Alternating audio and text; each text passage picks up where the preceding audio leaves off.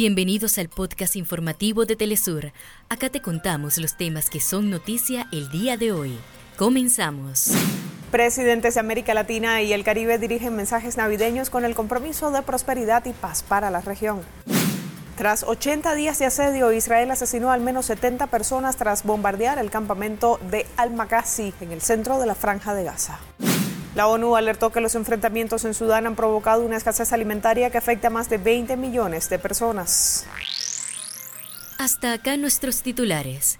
Para más información recuerda que puedes ingresar a www.telesurtv.net.